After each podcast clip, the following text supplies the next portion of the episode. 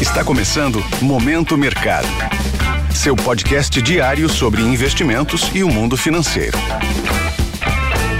Muito bom dia para você ligado no Momento Mercado. Eu sou o Deverson Rocha e bora para mais um episódio desse podcast que te informa e te atualiza sobre o mercado financeiro. Hoje vou falar sobre o fechamento do dia 3 de julho, segunda-feira. Cenário internacional. No mercado internacional, as bolsas de Nova York terminaram o pregão mais cedo devido à véspera do Dia da Independência. Os índices fecharam com leve alta, impulsionados pelo setor de tecnologia e o setor bancário, ajudado pela distribuição de dividendos. Com baixa liquidez, o dólar teve ganhos marginais ante ao euro e libra, mas caiu frente à maior parte das divisas emergentes. Em meio a este cenário, o índice S&P 500 fechou em alta de 0,12%, Dow Jones avançou 0,03% e o Nasdaq subiu 0,21%. Posições compradas, ou seja, que acreditam na alta do índice S&P 500, foram favorecidas. Na renda fixa, as taxas dos títulos do Tesouro Americano subiram com a perspectiva de os juros permanecerem altos por mais tempo. Esta semana saem dados do mercado de trabalho, como o payroll, por exemplo, que ajudarão a balizar a decisão do fim do mês do Federal Reserve, que é o Banco Central Americano. Portanto, posições aplicadas, que são aquelas que ganham com a queda das taxas, foram desfavorecidas. Entre as commodities, as perspectivas pressionaram o petróleo, que chegou a ser beneficiado pelos cortes voluntários da Arábia Saudita e da Rússia, mas não resistiu. O Brent, por exemplo, para setembro, fechou em queda de 1,01% a 74 dólares e 65 centos o barril. O índice DXY, que mede a variação do dólar frente a uma cesta de seis moedas fortes, encerrou em alta de 0,07% a 102,98 pontos.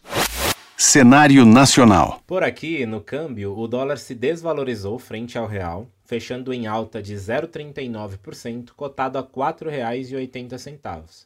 A decisão do Conselho Monetário Nacional em manter a meta de inflação em 3% até 2026 e o Boletim Fox trazendo uma nova rodada de queda nas expectativas de inflação contribuíram com este movimento. O mercado entende que desta forma o Banco Central tem mais chances de reduzir a taxa Selic.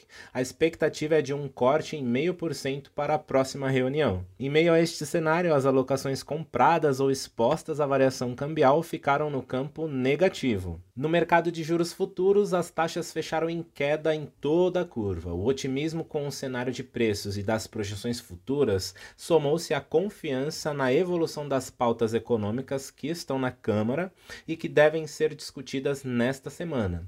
Além da expectativa de corte da Selic, cresceram as expectativas de que a taxa básica estará abaixo de 9% no fim do ciclo de corte. Com isso, as posições de investimentos que apostam na queda dos juros futuros apresentaram um resultado positivo. Na bolsa, o Ibovespa fechou em alta de 1,34% aos 119.672 pontos, com expectativa pela votação da reforma tributária, o relatório do Boletim Focus e, consequentemente, a projeção de corte na Selic. Apesar do baixo movimento externo, a queda nos preços do minério de ferro e petróleo, além dos dados mais fracos sobre a atividade industrial na China, as ações de commodities como Vale e Petrobras subiram, assim como o setor bancário na ponta vencedora do índice da B3, destaque para Localweb, Gerdau e Arezo subindo cerca de 3% cada. No lado oposto, MRV caindo cerca de 3%, Raia Drogazil e Azul caindo cerca de 2,5% cada. Desta forma, posições de investimentos compradas no principal índice da Bolsa Brasileira foram favorecidas.